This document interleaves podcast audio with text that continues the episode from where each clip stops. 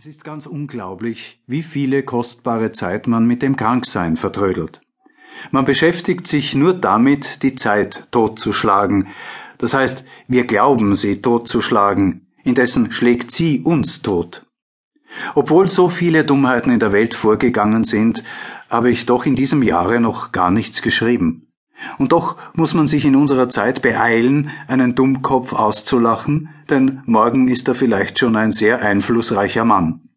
Aber was ist einem in der Fremde ein neues Jahr?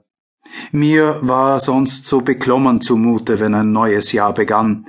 Mir war, als müsste ich eine alte, liebgewordene Wohnung verlassen und mit einer neuen vertauschen, mit der Aussicht auf fremde Straßen und neue Menschen, mit unbekannten Zimmern, deren Mauern noch nicht an meine Seufzer und Monologe gewöhnt waren, und einem Plafond, der mich nicht verstand, wenn ich die Augen hilfesuchend zu ihm aufschlug.